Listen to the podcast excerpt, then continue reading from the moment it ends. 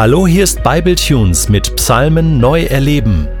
Genieße die Psalmen und Gottes Wort kreativ.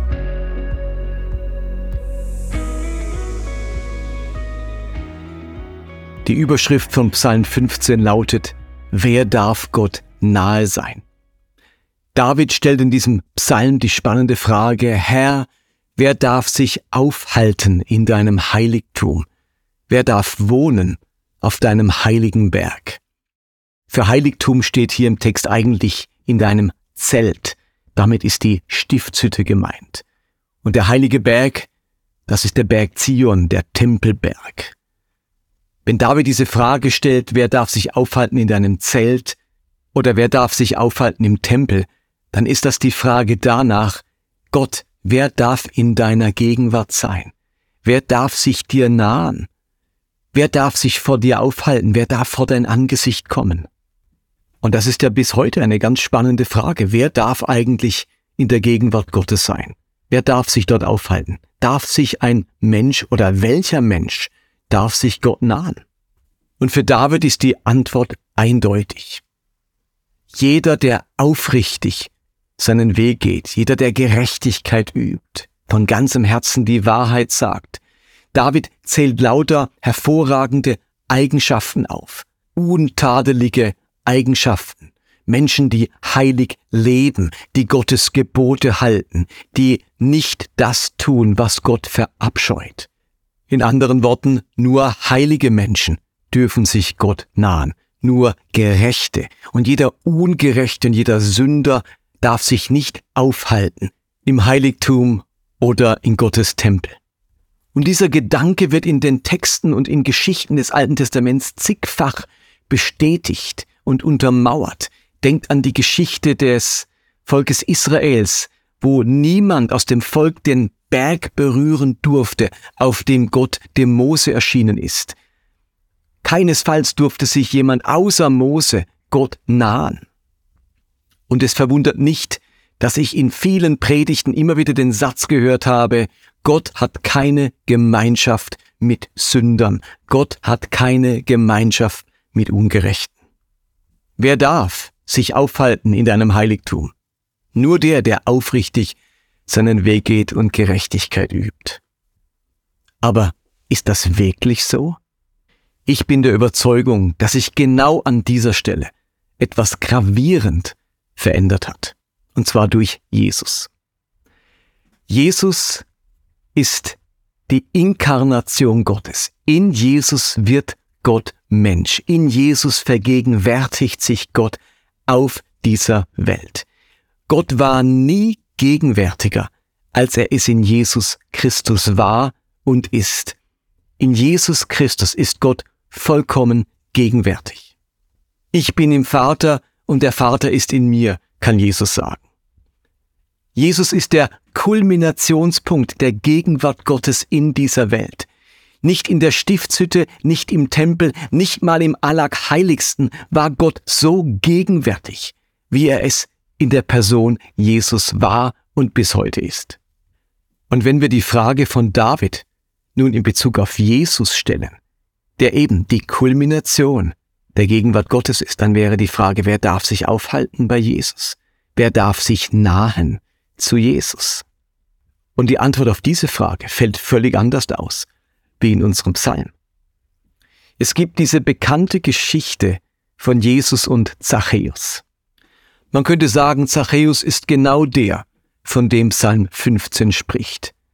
Einer, der unaufrichtig ist, ein Betrüger, ein Halunke, ein Gieriger, jemand, der Wucherzinsen nimmt, indem er übersteigerte Zölle eintreibt zum Nachteil der Menschen, jemand, der die Menschen ausnimmt und ausbeutet. Genau so einer ist Zachäus.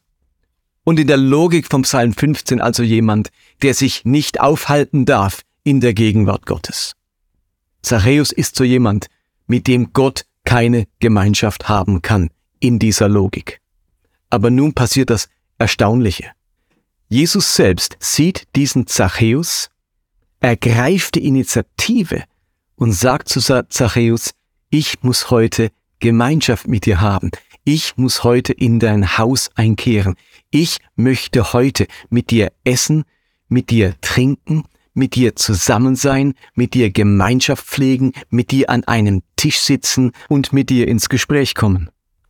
Am Psalm 15 wird deutlich, dass für David das unvorstellbar wäre, was Jesus hier macht. Aber bei Jesus ändert sich eben etwas ganz gewaltig. Im Alten Testament reinigen sich Menschen, um in Gottes Gegenwart kommen zu können. Und im Neuen Testament ist Gott in Jesus gegenwärtig, kommt zu den Menschen und verändert sie damit grundlegend. Dort ist meine Reinigung und meine Heiligung die Voraussetzung, um Gottes Gegenwart erfahren und erleben zu können. Hier bei Jesus offenbart sich Gott, ist er gegenwärtig, sucht er die Menschen auf, die Sünder, auf die Ungerechten, auf die Wucherer, auf die Unehrlichen auf, verändert sie mit seiner Gegenwart. Und genau diese Botschaft ist nun ebenfalls zigfach untermauert in den Texten und in den Geschichten des Neuen Testaments. Wenn David noch fragt, wer darf sich aufhalten in deinem Heiligtum als in deiner Gegenwart, macht Jesus deutlich, kommt her zu mir alle. Jesus sucht die Sünder und die Prostituierten und die Ausgestoßenen bewusst und aktiv auf. Die Pharisäer sind in irgendeinem Punkt so entsetzt von Jesu Nähe zu den Sündern, dass sie ihm vorwerfen, du bist ein Freund der Zöllner und Sünder. Und Freundschaft drückt auf alle Fälle Nähe und Verbundenheit aus. Ich halte diesen Satz Gott hat keine Gemeinschaft mit Sündern schlichtweg für falsch, denn Jesus hat andauernd Gemeinschaft mit Zöllnern und mit Sündern. Und dabei ist wichtig zu beachten, dass die Gegenwart Gottes kein Zaubermittel ist, das auf alle Fälle und automatisch Menschen grundlegend verändert. Aber es ist schlichtweg das einzige Mittel, das Menschen zutiefst verändern kann. In Jesus hat Gott Gemeinschaft mit Sündern. In Jesus wendet sich Gott den Sündern und Zöllnern und Ausgestoßenen und Menschen am Rande und den Unheiligen zu, weil er sie zutiefst liebt und ihnen die Chance eröffnen möchte, dass sich ihr Leben radikal verändern kann, dass aus einem Leben in Finsternis ein Leben im Licht wird, dass aus einem kaputten Leben ein Leben werden kann, das wieder aufblüht. Und darum kann Johannes schreiben, so sehr hat Gott die Welt geliebt, dass er seinen Sohn gab. Und Paulus kann sagen, Gott hat uns schon geliebt, als wir noch Sünder waren. Es ist diese vorausgehende Liebe und Zuwendung und Gnade Gottes, die uns verändert. Bei Jesus geht nicht mehr unsere Heiligkeit der Zuwendung und der Gegenwart Gottes voraus, sondern Gottes Zuwendung und Gottes Heiligkeit geht unserer Veränderung und Heiligung voraus. Ich feiere diesen Gott und ich feiere seine Gegenwart in der Person Jesu, der auch heute noch die Gegenwart Gottes zu uns bringt, wo zwei oder drei in seinem Namen versammelt sind oder vielleicht gerade jetzt, wenn du diesen Podcast anhörst. Und nun könnte man sich fragen, was für eine Aufgabe hat dann noch Psalm 15? Wenn es doch nicht so ist, dass nur der Aufrichtige und der Gerechte sich Gott nahen darf. Nun, dieser Psalm ist trotzdem ein ganz, ganz wichtiger Text, weil er uns schildert, was auf Gottes Herzen ist, was Gott verabscheut und was er liebt. Aus diesem Psalm lernen wir das Herz und das Wesen und die Werte des Himmels kennen. Wenn ich mich also frage, was Gott gut gefällt, was vorhanden ist, wenn er gegenwärtig ist, was Gott mit sich bringt, dann ist es eben all die Dinge, die Psalm 15 aufzählt, sind Dinge, die ich mir zu Herzen nehmen möchte. Das sind Dinge, die Gott in meinem Herzen auslösen möchte, wenn ich in seiner Gegenwart bin. Wenn Gottes Gegenwart und die Nähe Gottes Veränderungskraft in sich beinhaltet für mein Leben und für mein Herz, dann sind es genau die Dinge, die Gott in meinem Leben verändern möchte. Ich möchte sie eben zu Herzen nehmen. Ich möchte sie wahrnehmen. Ich möchte ihnen Bedeutung einräumen in meinem Leben. Denn Gottes Geist und Gottes Gegenwart will genau solch einen Menschen aus mir machen. Jemand, der aufrichtig seinen Weg geht, der Gerechtigkeit übt, der von ganzem Herzen die Wahrheit sagt, der andere nicht verleumdet, der seinen Mitmenschen kein Unrecht tut und der sie nicht in Verruf bringt.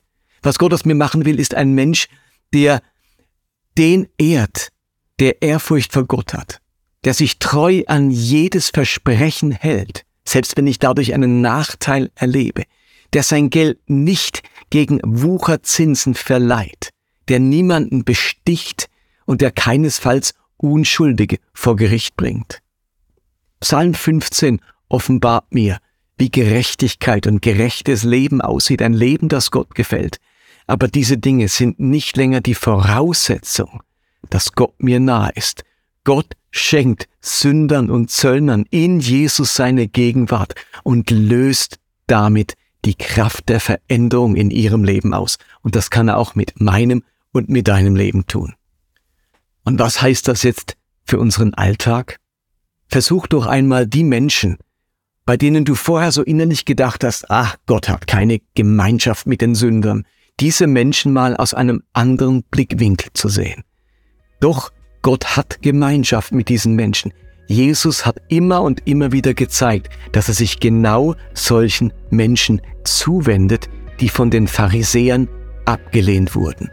Wo könnte ich genau an solchen Stellen Zuwendung zum Ausdruck bringen und nicht länger Ablehnung, Abscheu oder mich abwenden?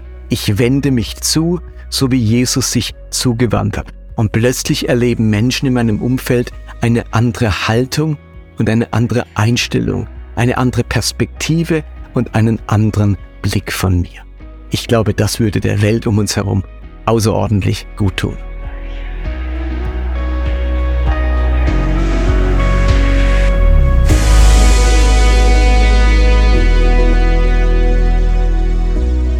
Du möchtest diesen Psalm noch für dich persönlich vertiefen? Dann entdecke Makom und der Psalm wird für dich zu einem Ort in deinem Alltag. Makom ist als PDF downloadbar auf bibletunes.de Psalmen neu erleben.